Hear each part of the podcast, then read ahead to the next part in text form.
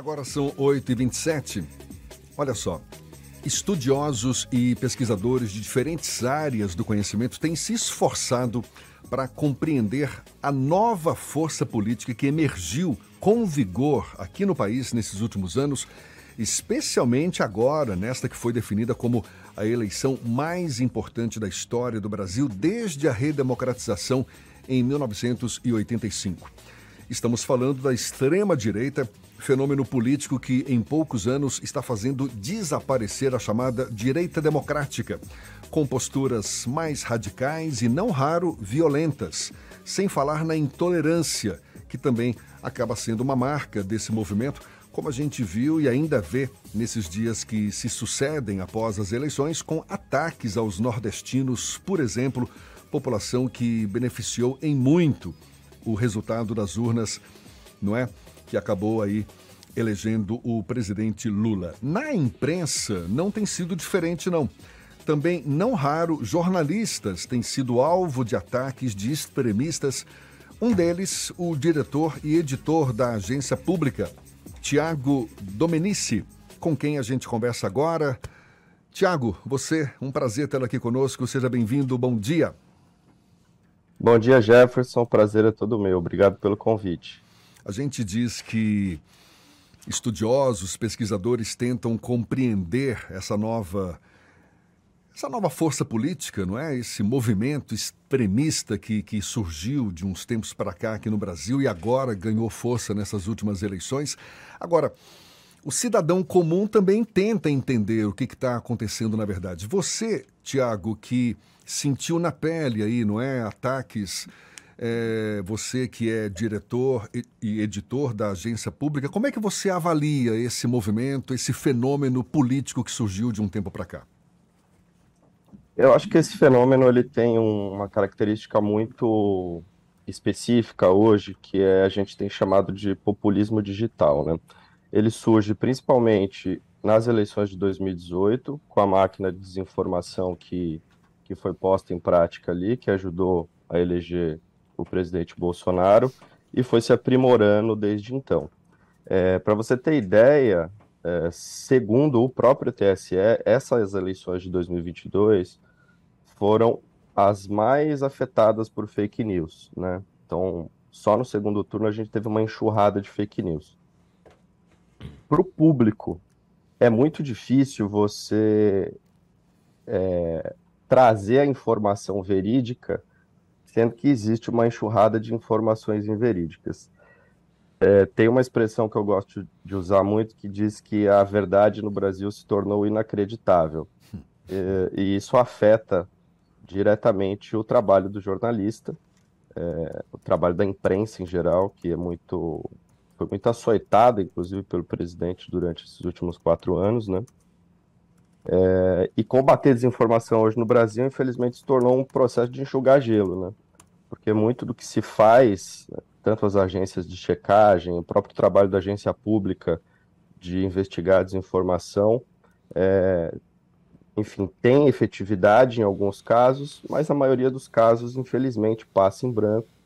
É, e a gente vê esse cenário terrível de, de pessoas é, sendo ludibriadas, né? É uma espécie de lavagem cerebral mesmo a partir de notícias falsas. É tudo muito triste. Acho que tem alguns caminhos que precisariam ser seguidos, como as próprias plataformas serem um pouco mais rígidas é, nesse processo de combate à desinformação. Acho que elas são muito tímidas ainda nisso. E acho que essas eleições de 2022 mostram para gente que, que o, o que eu comentei no começo do populismo digital veio para ficar, né? É, só que é um populismo, populismo digital prejudicial à democracia. Né? E, e, a gente tem que deixar a democracia, de certa maneira, com alguma sobrevida daqui para frente. Como é que tem sido a sua experiência em particular, Tiago? Você que foi alvo de ameaças de violência física, ofensas, você é autor de várias reportagens que, no mínimo, desagradaram, digamos assim, esse, esse, esse segmento, né, esse movimento de extrema direita. Relata para a gente um pouco dessa sua experiência. É, a, a, agência pública tem um projeto nesse, nessas eleições que chama Sentinela Eleitoral, que é uma aliança entre jornalistas e acadêmicos é, que se uniram com parceria com Harvard também para a gente investigar as campanhas de manipulação do debate público e a desinformação online nas eleições de 2022.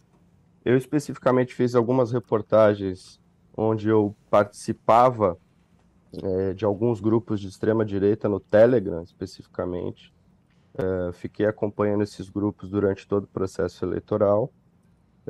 E assim, é, o teor das conversas, o teor do que as pessoas escrevem, falam ali, gira muito em torno justamente de mentiras, né, de, de fatos é, não confirmados.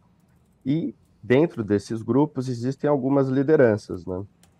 Uma das reportagens que eu fiz, que foi a que gerou a ameaça que eu sofri, que a agência pública sofreu, era justamente de um desses líderes de um grupo chamado Nova Direita, que é um evangélico de São Paulo, que liderou e organizou motociatas é, pró-Bolsonaro no ano passado, é, onde ele, em chats do Telegram, o Telegram né, é como se fosse o WhatsApp ali, a maioria conhece, Sim. É, e tem uns chats que as pessoas ficam conversando. Esses chats eles não têm registro depois da conversa, não fica registrado.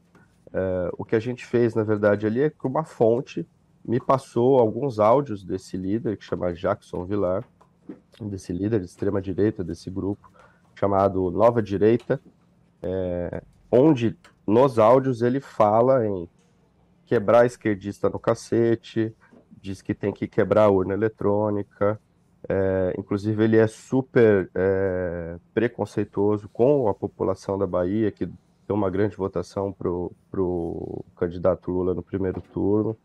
É, enfim, ele comete uma série de crimes em suas falas e a gente trouxe isso à tona. Depois que a gente trouxe isso à tona na reportagem, a gente foi ameaçado, né? Diz que tinha que me pegar, que ia enfiar o celular na minha garganta, coisas do tipo. É muito triste, obviamente, receber ameaça, né? Deixa a gente um pouco perturbado, mas a gente tem toda a nossa segurança jurídica na agência pública, tomamos todas as medidas necessárias, inclusive todas as associações de jornalismo do Brasil nos apoiaram, né? A Brage, a Jora, a FENAGE, o próprio Instituto Vladimir Herzog, enfim, é, quando um tipo de coisa acontece, quando uma ameaça acontece com um jornalista, é muito importante que todo mundo se una em torno para mostrar que isso não pode ser é, a regra, né? É, a gente tem que criminalizar esse tipo de atitude para que não se torne comum, né? Perfeito. Tiago, Ernesto Marques aqui, seu colega. É, eu compartilhei até do nosso chat aqui o link da reportagem em questão que é o título é Matar e Quebrar Urnas. É, evangélico líder de motocicleta incentiva crimes no Telegram. Esse é o título da reportagem do Tiago. Essa não é a primeira que você faz nessa linha, né? É, Tiago, como é que a gente faz esse combate e faz esse, esse controle? Você falava das plataformas, principalmente da necessidade das plataformas se responsabilizarem um pouco mais aí por esses é, conteúdos, mas como é que a gente. O limite é muito tênue, é muito sensível. Como é que a gente faz isso sem, por exemplo, invadir algum território que a gente possa confundir qualquer medida nesse sentido com censura, por exemplo? Claro. É, Ernesto, existe toda uma discussão ensejada a partir justamente de 2018 sobre esse controle das plataformas em relação à divulgação de desinformação e fake news. Existe, inclusive, um, um, projeto em andamento, né, uma discussão de projetos de CPI das fake news, é, tem todo um, um, um, trabalho feito pelos próprios jornalistas que trabalham com desinformação, né, tem alguns veículos muito importantes nessa linha no Brasil, Aos Fatos, Agência Lupa, que trabalha justamente com checagem. É, o que a gente percebe é que as plataformas, é, elas acabam, obviamente, ganhando dinheiro com, com com a divulgação dessas coisas, porque a partir do momento, por exemplo, que um candidato coloca uma informação é, impulsionada falando uma inverdade, a plataforma está ganhando dinheiro. Então, ela precisa ter um mecanismo, e existem mecanismos tecnológicos muito robustos, de imediatamente quando isso acontecer, brecar. Né? Uh, acho que o próprio TSE também tem feito negociações com as plataformas para que isso possa ser barrado, e muita coisa de fato foi barrada durante a eleição. Você viu algum trabalho... excesso aí nessas medidas do, do, do Alexandre de Moraes, que inquestionavelmente teve um papel muito importante para garantir o processo eleitoral. Mas você viu algum excesso que possa gerar precedentes, que possam se consolidar como precedentes para mais adiante a mesma borduna é, recair sobre quem hoje contesta e faz o combate à desinformação? Olha, teve essa, essa atitude do, do TSE de fazer a, a derrubada dos grupos diretamente, sem passar, digamos assim, por uma avaliação mais, mais profunda judicial, que eu acho que tem que ser pontual, como, como tem acontecido. É, eu, particularmente, não vi nada em excesso. Eu sei que ontem, por exemplo, teve uma discussão a partir de alguns tweets do Marcos Sintra, é, onde ele foi é, inquirido a, a, dar uma satisfação em 48 horas sobre as questões que ele pontuou ali no Twitter, sobre, sobre urnas eletrônicas, sobre fraude nas urnas. É, acho que tem que ter cuidado também com o poder que é dado a esse tipo de, de atitude do TSE para não virar justamente um uma arena em que possa ser cometido alguma censura é, de conteúdo que eventualmente não era para ser censurado, né? É, acho que é uma discussão complexa, acho que tem que ser analisado caso a caso.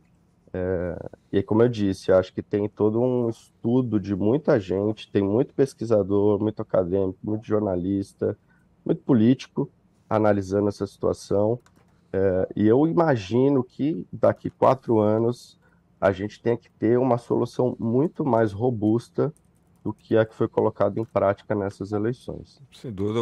só pra, vou, vou, ler aqui um trechinho do áudio daí, da, que está transcrito aí na reportagem do Tiago, do que o cidadão fala sobre nós baianos. Baiano é gente boa, mas ele é meio descarado, é falso. Eu conheço a natureza do baiano. O negócio dele é se requebrar. É isso que disse esse cidadão sobre nós baianos entre outras muitas ofensas contra baianos, contra nordestinos de, de uma maneira geral. Tiago, é, o professor Castro Rocha já diz aqui, muitos estudiosos, como você mencionou, estão acompanhando isso, que nós estamos meio que sendo um laboratório de desenvolvimento, de, de, de, ou melhor, de aperfeiçoamento, na verdade, dessas táticas que já estão colocadas em prática aqui, mas que a gente seria um relatório para a fabricação de realidades paralelas. E é isso que a gente está vendo, né? É uma escolhação geral, ninguém sabe o que é verdade, o que é mentira. Parte disso envolve desacreditar o trabalho dos jornalistas, a imprensa é, como instituição, né? É, que mecanismos você acha que são suficientes para dar conta disso? Tem que ter legislação, a gente contesta essa lógica punitivista, mas de que maneira a gente consegue fazer com que a sociedade se proteja e que a democracia não fique exposta como está hoje, não somente aqui, mas no mundo inteiro? Claro, eu, eu gosto muito de uma solução que passa menos pelo, pelo, pela legislação, que eu acho que é importante que se tenha, é, mas eu acho também que precisa existir daqui para frente uma educação em relação à desinformação. É, existem tantas políticas públicas hoje no Brasil voltadas para diversas questões, acho que é preciso ter uma política pública voltada para fake news, para ensinar o cidadão a entender o que é verdade e o que não é verdade na hora de ler uma notícia. Eu sei que isso é muito difícil, é, existe todo um teria que existir todo um trabalho em prol disso, mas é isso, né? A gente sabe que educar é, fortalece a democracia. Então, se a gente conseguir criar mecanismos em que as pessoas possam identificar imediatamente o que é uma fake news ou não, e até uma educação midiática do que representa uma informação correta, né, onde os fatos são claros e não mentirosos, eu acho que esse é um dos caminhos. Legislação também, e acho que é, punir é, fake news quando ela é extremamente grave também é um caminho importante. Existe muita gente que sofreu de fato na pele é, as consequências de uma fake news, né? Gente que apanhou, gente até que, enfim, é, foi assassinado. Eu mesmo conheço um caso que eu estou apurando agora de uma pessoa que está sendo ameaçada por uma fake news divulgada contra ela em 2018 e que voltou agora. É, quer dizer, pegaram a fake news de 2018, repostaram agora e ela foi ameaçada novamente. Eu ainda não posso contar o caso, mas é isso, assim, a fake news ela tem consequências graves, né? Tiago, então, acho que... Tiago, para a gente encerrar, é, por mais que a gente venha a ter, espera-se, né, que tenha mecanismos para proteger essa nossa democracia, que combata as fake news e tudo mais, agora, qual é o futuro que você vislumbra para esse fenômeno? Eu falo a médio prazo, não a. Aliás, fique à vontade, mas. Porque a, a gente vê, não é? Está aí, é um fenômeno relativamente recente, mas que ganhou força, insiste na desinformação, na intolerância, no radicalismo. Você acha que ele tende a crescer, a se estabilizar ou a diminuir daqui para frente? Olha, é, eu sou um pouco pessimista em relação a essa sua pergunta. Eu acho que a tendência é crescer, né?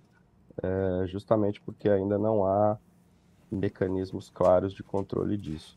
É, agora, o quanto vai crescer, eu não sei, mas é, infelizmente é uma realidade posta no Brasil, não só no Brasil, né? Se a gente pegar, por exemplo, o que tem feito o presidente Bolsonaro, é, o que fez o presidente Bolsonaro, ele se espelha muito no que fez o Trump, né? É, então, assim, é importante também a gente comparar o que está acontecendo em outros lugares para entender o que está acontecendo aqui. E no Brasil é muito espelhado no que aconteceu nos Estados Unidos, né? É, tanto que a, os bloqueios das estradas, esses movimentos golpistas, tá, já dá para dizer que é uma espécie de o Capitólio brasileiro, né? É, não com a mesma proporção, mas enfim, uma tentativa de de criar o caos para mudar rumo é, de uma democracia que elegeu um presidente é, corretamente nas urnas. Maravilha. Tiago Domenici, diretor e editor da Agência Pública, muito obrigado, boa sorte para você, parabéns pelo seu trabalho e seja sempre bem-vindo aqui conosco. Bom dia, até uma próxima então. Obrigado, bom dia. Agora, 8h44 na tarde fim.